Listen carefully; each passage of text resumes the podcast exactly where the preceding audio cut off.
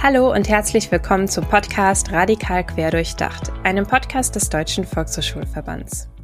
Mein Name ist Anne Deni und ich begrüße euch heute zu einer Interviewfolge zum Thema Strategien gegen Hass im Netz.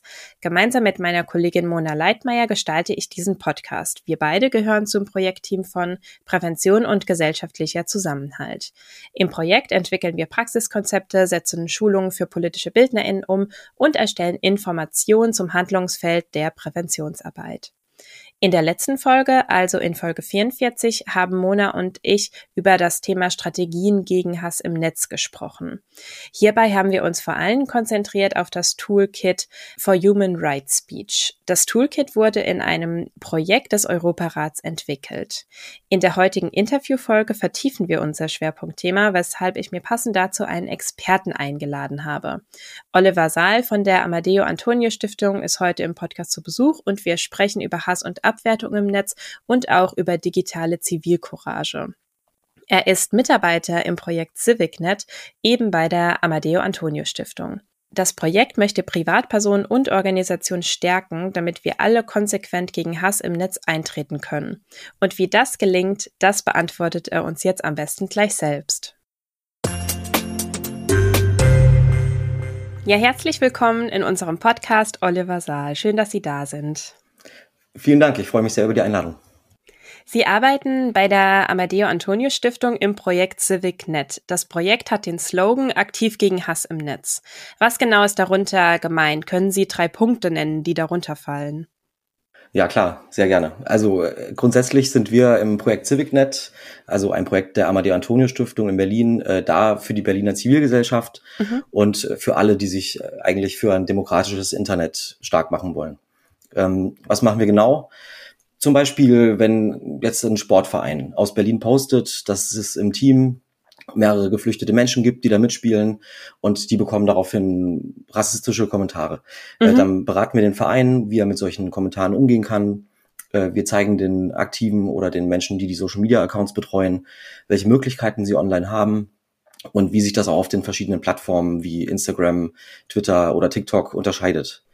Ein anderes Beispiel, wenn wir mit, äh, ähm, wenn eine Initiative zur Unterstützung von obdachlosen Menschen sich bei uns meldet, weil sie eine Social-Media-Kampagne planen und Angst davor haben, dass es vielleicht äh, viele ne negative Reaktionen geben könnte oder sogar einen Shitstorm, dann üben wir mit ihnen im Vorfeld, was sie im Fall der Fälle machen können, wie sie sich darauf vorbereiten können. Wir mussten aber auch jetzt so gerade im Zuge der Pandemie miterleben, dass immer mehr äh, Berufsgruppen und gesellschaftliche Gruppen von solchen Hassangriffen tatsächlich betroffen sind. Mhm. Deshalb äh, gehen wir nicht nur äh, reaktiv äh, auf das Thema ein, sondern ähm, gehen auch ganz proaktiv auf zum Beispiel WissenschaftlerInnen zu oder MedizinerInnen und bieten ihnen unsere Unterstützung an, wenn das gewollt ist. Also kurz, wir machen Beratungsarbeit, wir machen Bildungsarbeit, äh, wir veröffentlichen Informationen zu dem Thema.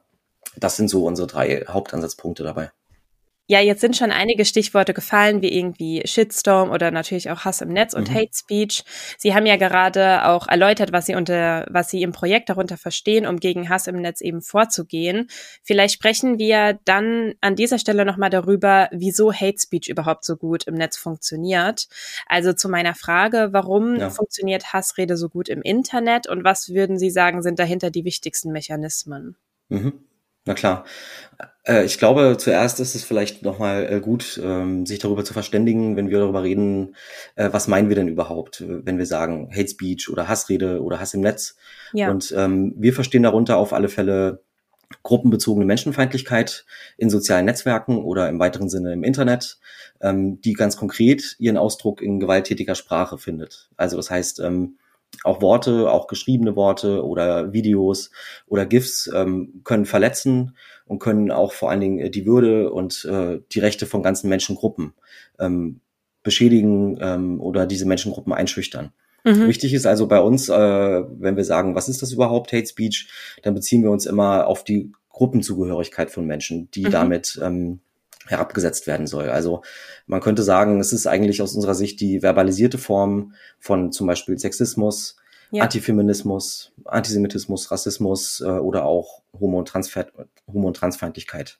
Mhm. Ähm, Die Abwertungen, um die es dabei geht, von ganzen Menschengruppen basieren eigentlich immer auf der Annahme, dass andere Menschengruppen weniger wert seien als man selbst oder die eigene Gruppe. Ähm, das heißt, im schlimmsten Fall werden den Leuten auch äh, gleich äh, ihre Menschenrechte abgesprochen mhm. oder sogar äh, das Recht zu leben. Mhm. Und ähm, jetzt konkret auf Ihre Frage bezogen, würde ich sagen, es gibt auf jeden Fall ein Bündel von Gründen, warum in den sozialen Netzwerken so ein toxisches Klima herrscht. Und ähm, mhm. darauf will ich jetzt auf jeden Fall gerne nochmal näher eingehen. Also Einerseits ist es aus meiner Sicht so, dass das Internet äh, im Prinzip als tolle technische Infrastruktur und das ganz ohne Frage, es sorgt halt dafür, dass sich auch Menschen miteinander verbinden können, die sich ohne Internet niemals kennengelernt hätten. Ja. Und das ist natürlich einerseits gut und toll und eine schöne Möglichkeit. Ähm, es gibt hier für jedes Interesse, jedes Problem, jede aber auch ideologische Ansicht so eine Nische, ähm, egal wie abseitig oder äh, allgemein interessant die sein kann. Und das äh, nutzen natürlich auch rechtsextreme Gruppen mhm. und Verschwörungsideologinnen äh, sehr bewusst, sehr geschickt, um dort Leute anzusprechen, um, um sich untereinander zu vernetzen, äh, aber auch eben immer wieder, um politische GegnerInnen oder Gruppen, die nicht ins eigene Weltbild passen, anzugreifen. Ja. Ähm, die simulieren hier ganz äh, bewusst und geschickt Masse, äh, auch wenn sie teilweise in der Realität nur wenige sind. Also das ist ein Faktor, würde ich sagen, dass das Internet also so ähm, für ideologische Verbindungen sorgt ähm, zwischen Leuten, die sich sonst gar nicht auf der Straße treffen würden. Ähm, Dazu kommt, soziale Netzwerke sind einfach wie geschaffen für die Verbreitung von sowas wie Gerüchten, Halbwahrheiten, Desinformationen, mhm. aber auch Verschwörungserzählungen. Und das liegt aus meiner Sicht daran, dass hier ähm, völlig unfundierte Aussagen, äh, pure Meinungen, aber auch gezielte Desinformationen völlig gleichberechtigt neben, äh, äh, neben vielleicht journalistischen Qualitätsprodukten äh, stehen können oder der Arbeit von echten Expertinnen. Ähm, ja. Und viele Menschen können das nicht unterscheiden voneinander, weil sie eben relativ unsortiert gleichberechtigt nebeneinander stehen.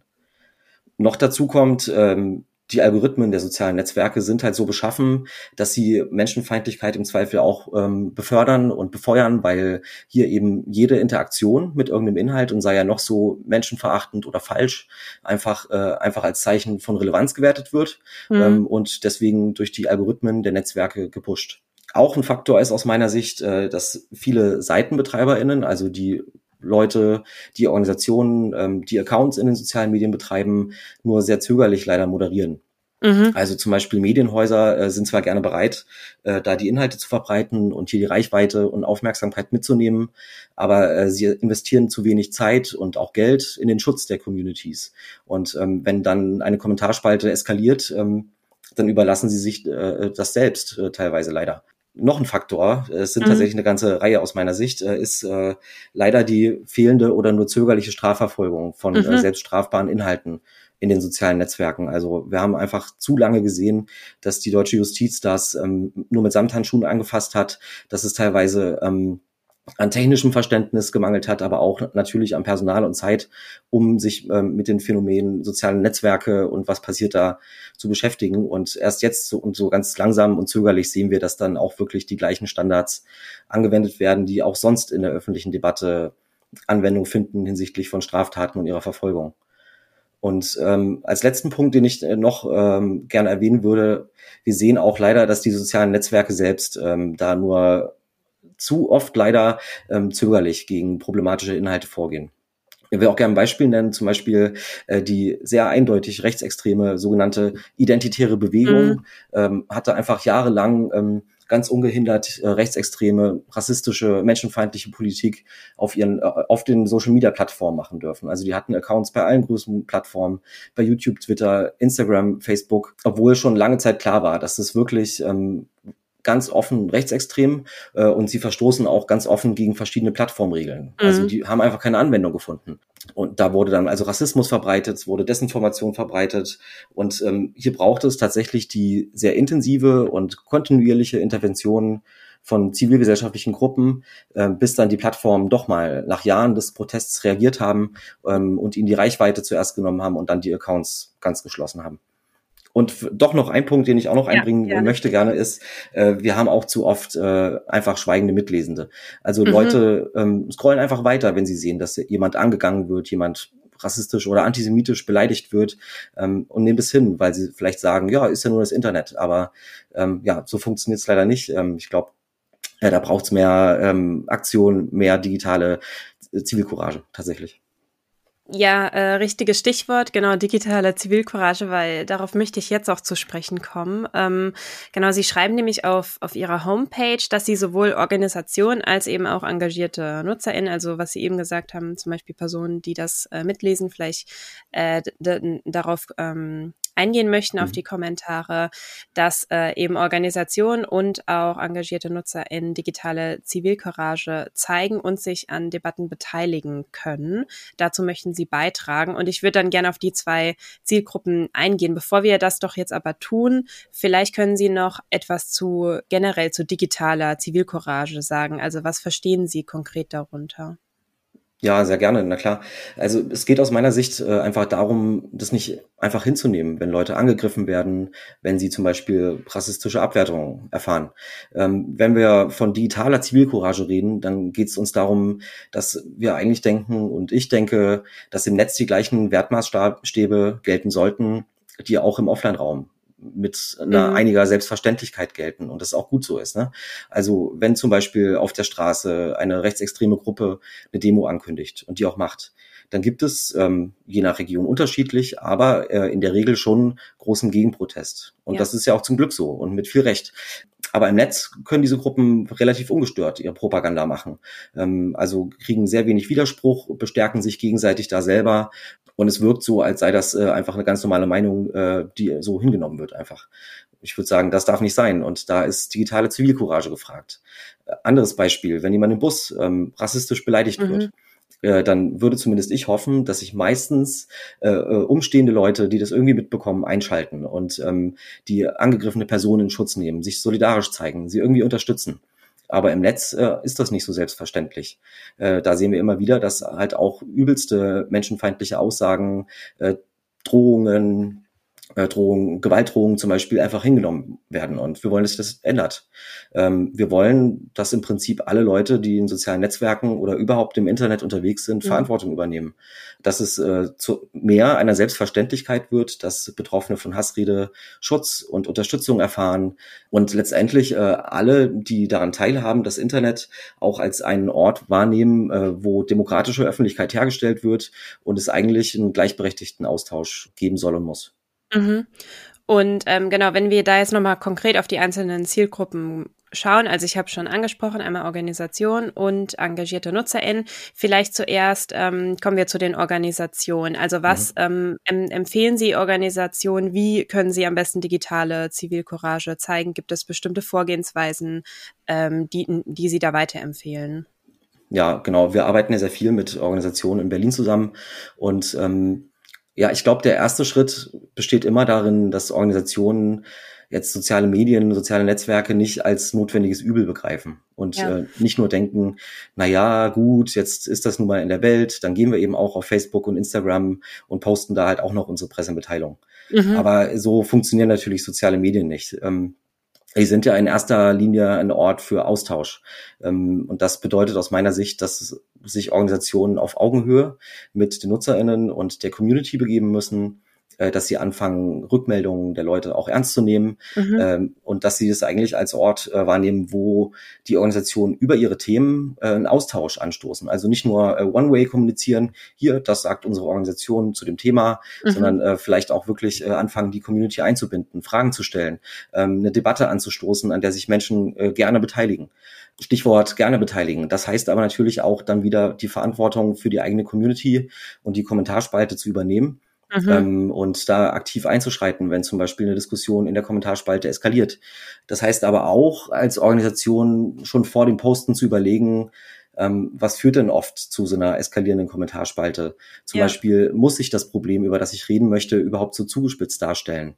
Dazu gehört dann aber auch äh, in der aktiven Moderation ähm, zu sehen, dass ich HassrednerInnen äh, in ihre Schrankenweise möglicherweise sogar vom, von der Teilnahme einer Diskussion per Sperre ausschließe, im mhm. äußersten Fall. Und generell, ne, also glaube ich, geht es darum, als Unternehmen, als Verein, als Initiative, also alles, was wir im weiteren Sinne als Organisation sehen würden, Verantwortung tatsächlich auch zu übernehmen. Äh, zu sagen, hier äh, geht es eigentlich um den Erhalt der Demokratie und eine demokratische Öffentlichkeit, äh, die in den sozialen Netzwerken bestenfalls stattfinden soll. Klar, aber das kostet halt auch Zeit und Ressourcen und Geld und auch die müssen natürlich, wenn das gewollt ist, dass soziale, äh, dass Organisationen in sozialen Netzwerken vertreten sind, in die Hand genommen werden, um da tatsächlich ähm, den demokratischen Diskurs auch auf den Seiten sicherstellen zu können. Mhm. Und wenn es um die einzelnen NutzerInnen geht, also gibt es da auch noch bestimmte Strategien? Also wir sind zum Beispiel in der letzten Podcast-Folge, sind meine Kollegin und ich auf das äh, Toolkit for Human Rights Speech eingegangen. Ähm, das ist sicherlich ein Tool, äh, das man sich da mal, mal anschauen kann. Zumindest haben wir das so mhm. auch so empfunden. Gibt es noch weitere Strategien, die Sie einzelnen NutzerInnen empfehlen, um eben aktiv digitale Zivilcourage zu, zu zeigen und gegen Hass im Netz vorzugehen? Ja, auf jeden Fall. Also ich glaube, eine wichtige Einsicht, die ich allen, äh, die sich da am Diskurs beteiligen möchten, gerne mitgeben würde, ist, äh, ihr müsst auf jeden Fall nicht über alles diskutieren. Das, ihr müsst mhm. nicht alles hinnehmen. Ähm, es gibt zum Beispiel das Mittel, tatsächlich problematische Aussagen äh, zu melden und zur Strafanzeige zu bringen. Und eine ja. Plattform, die das sehr einfach äh, für alle, die es möchten, ermöglicht, ist die Meldestelle Respect. Das ist eine zivilgesellschaftliche Einrichtung aus Baden-Württemberg und äh, die stellen ein Online-Formular äh, zur Verfügung und hier können eigentlich alle mit ganz wenig Aufwand über ein Online-Formular also problematische Posts melden. Äh, das heißt einfach den Link zu dem Kommentar oder zu dem Video ähm, äh, aus der Browserzeile rauskopieren und in das Online-Formular eingeben und ähm, dann schauen sich das dann ähm, die Leute von Respect. Äh, hier arbeiten unter anderem ausgebildete JuristInnen an Mhm. Und wenn die sagen, ja, das ist äh, ein strafbarer Inhalt, dann übernehmen die auch eigentlich die ganze schwere Arbeit äh, für einen dann schon. Das heißt, ähm, sie sichern die Beweismittel, so dass das auch äh, juristisch stichhaltig ist. Und sie übernehmen dann auch das Stellen der Strafanzeige. Ähm, also das ist ein Aspekt. Äh, nicht einfach alles hinnehmen als ähm, äh, Internet-User, sondern auch wirklich überlegen, muss ich da aktiv werden. Ja. Dann, ähm, wenn ihr mitdiskutieren wollt, dann äh, auf jeden Fall vorher überlegen, was will ich denn eigentlich erreichen? durch so eine Diskussion. Wo will ich hingehen? Was sind auch realistische Ziele?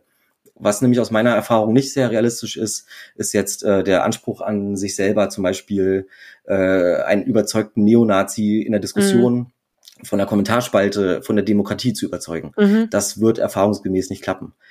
Trotzdem kann es sich lohnen zu diskutieren. Zum Beispiel, ähm, wenn ich das Ziel verfolge, Unentschlossene, die nur mitlesen, die vielleicht gar nicht äh, an der Diskussion aktiv teilnehmen, ähm, zum Nachdenken anzuregen. Ähm, wenn ich mir das Ziel setze, Betroffene zu schützen und äh, vielleicht ein Zeichen gegen Menschenfeindlichkeit in der äh, Kommentarspalte zu setzen, die gerade eskaliert. Ähm, wenn ich einmal dieses Prinzip verinnerlicht habe, dass es beim Online-Diskutieren nicht immer darum gehen muss, äh, mein Gegenüber zu überzeugen von meinen mhm. Wertmaßstäben, ähm, dann ist es auch sehr viel wahrscheinlicher, äh, dass ich auch mal ein kleines Erfolgserlebnis habe. Mhm. Ähm, was auf jeden Fall immer gut ist, ist ähm, für die Leute zu formulieren, die mitlesen und nicht so sehr ähm, ja. mit diesem Überzeugungsanspruch tatsächlich in Diskussionen reinzugeben. Und äh, einen weiteren Hinweis, den ich auf jeden Fall auch für Leute geben möchte, die sich dafür entscheiden, in solche auch manchmal schwierigen Diskussionen zu sehr emotionalen Themen äh, reinbegeben, macht nur das, wozu ihr euch selbst auch wirklich gewachsen fühlt. Und äh, denkt dabei vor allen Dingen auch daran, äh, gerade in der Diskussion mit so problematischen ideologischen Szenen wie zum Beispiel Rechtsextremen oder überzeugten Verschwörungsideologinnen. Die diskutieren nicht immer mit fairen Mitteln. Mhm. Es wird sehr oft äh, sehr schnell persönlich ähm, denkt auch vor allen Dingen äh, vor dem Diskutieren einmal darüber nach, ähm, was können Leute, die mir vielleicht Schlechtes wollen, äh, über mich herausfinden, wenn sie mal kurz auf mein Profil schauen. Also ja. sind die, die Einstellungen des Profils des eigenen, bevor ich diskutiere, so, dass Leute nicht unbedingt die unerwünschten Infos über mich schnell rausbekommen können, wie wo ich wohne, wo meine Kinder in die Kita gehen oder so. Also mhm. über sowas einfach mal vorher nachzudenken, bevor man sich in so einen äh, äh, ausgewachsenen Streit vielleicht reinbegibt. Ja, das finde ich auch einen sehr guten Hinweis, ja. Auch dann auf sich halt äh, vor allem achten und äh, zeigen, dass man nicht so viel Preis gibt. Ja. Also bevor man halt in solche Diskussionen geht, ja. Genau. Mm, ich würde noch gern auf das Handlungsfeld der primären Präventionsarbeit eingehen, weil wir uns als Projekt äh, in diesem Handlungsfeld bewegen und ähm, wir uns eben an VHS-Mitarbeitende und generell an pädagogische Fachkräfte richten. Die in erster Linie eben mit Jugendlichen und jungen Erwachsenen zusammenarbeiten und dort Projekte umsetzen. Und ähm, wenn wir uns nochmal die Rolle der Bildungseinrichtungen anschauen, also in unserem Fall sind das natürlich die Volkshochschulen. Was würden Sie sagen, ist da ganz wichtig für zum Beispiel eine Volkshochschule im Hinblick auf das Engagement für eine digitale Zivilgesellschaft oder vielleicht konkreter, was raten Sie zum Beispiel Volkshochschulen in der Herausforderung mit dem Thema digitale Zivilcourage? Ja, ich finde eigentlich ganz grundsätzlich ne, die, die Grundidee der Volkshochschulen, also die Idee von lebenslangem Lernen und Erwachsenenbildung ähm, ganz elementar, wenn es darum geht, die Menschen äh, für den Umgang mit neuen Medien, mit Social Media, aber auch mit so äh, demokratiezerstörenden Phänomenen wie Desinformation und Hassrede umzugehen. Hate Speech ähm, wird ja oft so als ein Problem dargestellt, das nur unter Jugendlichen existieren würde. Mhm. Aber das ist aus meiner Sicht ganz falsch. Also wir wissen eigentlich ja alle, die ganze Bevölkerung nutzt das Internet und sie nutzt es auch so gut wie jeden Tag und auch soziale Netzwerke. Und dann äh, so zum Beispiel Hate Speech als ein Problem unter Jugendlichen darzustellen, ist eigentlich in meinen Augen fast schon eine Bagatellisierung von einem großen gesellschaftlichen Problem. Mhm. Äh, wir wissen auch aus Studien, dass auch Erwachsene entweder selber von Hate Speech betroffen sein können, aber natürlich äh, gibt es auch einzelne Erwachsene, die selbst zu dem Personenkreis gehören, ähm, die Hassrede verbreiten und mhm. andere Bevölkerungsgruppen abwerten. Und ich glaube, ähm, Volkshochschulen können hier tatsächlich ein wichtiger Baustein sein oder überhaupt Institutionen ähm, der Bildungsarbeit, ähm, Erwachsenen, Jugendlichen, allen Menschen die Mechanismen von sozialen Netzwerken zu erklären oder zum Beispiel die Mechanismen von Desinformation. Also den Leuten helfen zu verstehen, warum sehe ich überhaupt jetzt gerade diesen Post. Mhm. Ähm, und ein Gefühl dafür zu geben, was macht das mit mir? Und beispielsweise, warum werde ich denn gerade wütend, weil ich diese Meldung sehe? Und steht da vielleicht ein, irgendein bestimmtes Interesse dahinter? Werde ich möglicherweise gerade manipuliert oder ausgetrickst? Also ähm, den Leuten einfach helfen, die Mechanismen dahinter zu durchschauen äh, und sie damit zu kompetenten MediennutzerInnen zu machen. Mhm. Und abschließend ähm, vielleicht noch, können wir noch eingehen auf die Zielgruppe Jugendliche und junge Erwachsene, da es eben auch die Zielgruppe ist, mit der unsere ZuhörerInnen äh, im größten Teil zusammenarbeiten. Ähm, aus ihr, Ihrer Perspektive heraus, was möchten Sie pädagogischen Fachkräften mit auf den Weg geben, die sich eben mit ihren VHS-Teilnehmenden oder mit SchülerInnen in der Schule für digitale Zivilcourage einsetzen möchten? Also ich glaube, gute pädagogische Arbeit sollte einerseits neugierig machen auf einen guten Umgang, einen kompetenten Umgang mit neuen Medien, ähm, andererseits aber auch natürlich die Gefahren aufzeigen. Ähm, es gibt ja oft diesen Begriff der Digital Natives, also mhm. der jungen Menschen, die schon mit dem Internet aufgewachsen sind, eine Welt ohne äh, WhatsApp, etc. sich äh, etc. sich sich gar nicht vorstellen können mehr. Mhm. Aus meiner Sicht ist es aber auch ein Begriff, der so ein bisschen verschleiert, äh, dass viele junge Menschen soziale Medien, ähm, Online-Dienste völlig unkritisch nutzen äh, und unreflektiert, weil sie eben mit der äh, ähm, Existenz solcher Medien äh, wie selbstverständlich aufgewachsen sind. Also gehört auf jeden Fall aus meiner Sicht für, der, für den pädagogischen Umgang ähm, damit elementar dazu, dass äh, irgendwie erstmal überhaupt ein kritisches Bewusstsein geschaffen wird. Mhm. Ähm, es ist einerseits äh, natürlich die Vermittlung von technischer Kompetenz. Es gehört aber aus meiner Sicht auch ganz zentral eben dazu, über dieses diese technische Komponente hinauszugehen und zu schauen, wie kann denn überhaupt reflektierte Meinungsbildung im Netz aussehen. Mhm. Und ähm, ganz oft so äh, ist mein Gefühl, ist Bildungsarbeit so darauf konzentriert, ähm, nur so den Entwicklungen hinterherzulaufen oder zu schauen, ja, was sind denn zum Beispiel ähm, rechtsextreme Zeichen. Aber in einer, in einer Zeit von, von TikTok oder YouTube wandelt sich das äh, permanent und man kann fast als auch als Experte gar nicht immer und jeden Tag äh, da up to date bleiben. Das heißt, es muss viel grundsätzlicher reflektiert werden, wie kommen denn überhaupt problematische oder menschenverachtende Haltungen zustande? Wie kann Meinungsbildung im Netz gelingen? Wie kann wie können junge Menschen glaubwürdige und unglaubwürdige Quellen voneinander unterscheiden. Mhm. Das sind ja letztendlich Konstanten, die bleiben, die sich nicht jeden Tag ändern. Wie kann, äh, wie sieht überhaupt, wie sehen die Grundsätze von einem respektvollen Austausch untereinander aus? Natürlich muss Bildungsarbeit auch Angebote schaffen für Leute, die sich gerade in Hinwendungsprozessen vielleicht mhm. zu Verschwörungsideologien oder rechtsextremer Ideologie befinden also braucht es auch hier Angebote. Also es muss auch ausdifferenziert sein, ein Stück weit. Ähm, zum Beispiel Digital Streetwork, wie unsere Stiftung das in, in manchen Projekten schon ausprobiert, äh, kann da also ein Mittel sein, um Leute, die vielleicht sich auf dem Weg äh, dahin schon befinden, ähm, nochmal anzusprechen und zu erreichen. Und ähm, zuletzt vielleicht äh, ist es aus meiner Sicht auch nötig, dass Pädagoginnen selber neugierig bleiben und jetzt äh, nicht unbedingt sagen, ach nö, jetzt kommt auch noch TikTok. Äh, mhm. da habe ich ja gar keine Lust drauf, mich damit auseinanderzusetzen. Das ist doch Schwachsinn, äh, weil da den ganzen Tag nur getanzt wird oder so. Mhm. Sondern selber halt solche neuen Medien mit offenen Augen und viel Neugier ähm, anzunehmen, sich das anzuschauen, auf die Plattform zu gehen und zu verstehen, was passiert denn da. Und äh, klar, wenn man dann äh, das ähm, sich alles angeschaut hat und auseinandergesetzt damit und verstanden hat, was das für, überhaupt für eine Struktur ist und was vielleicht auch junge Leute daran attraktiv finden könnten, dann kann ich das auch fundiert kritisieren. Natürlich. Mhm. Ja, das stimmt. Ja, vielen Dank, Oliver Saal, äh, für das Gespräch heute. Das war sehr äh, aufschlussreich. Äh, danke, dass Sie im Podcast waren. Sehr gerne. Vielen Dank für die Einladung. Das war die heutige Interviewfolge zum Thema Strategien gegen Hass im Netz mit Oliver Saal. Schaut gerne in die Show Notes und klickt auf die einzelnen Links, um mehr über die Angebote von CivicNet und der Amadeo Antonio Stiftung zu erfahren. In der nächsten Podcast-Folge hört ihr ein Gespräch zwischen Mona und Tajana Krajovac. Sie ist Leiterin vom No Hate Speech Movement Deutschland. Ansonsten abonniert gerne unseren Podcast und wir freuen uns, wenn ihr beim nächsten Mal wieder dabei seid bei Radikal quer durchdacht.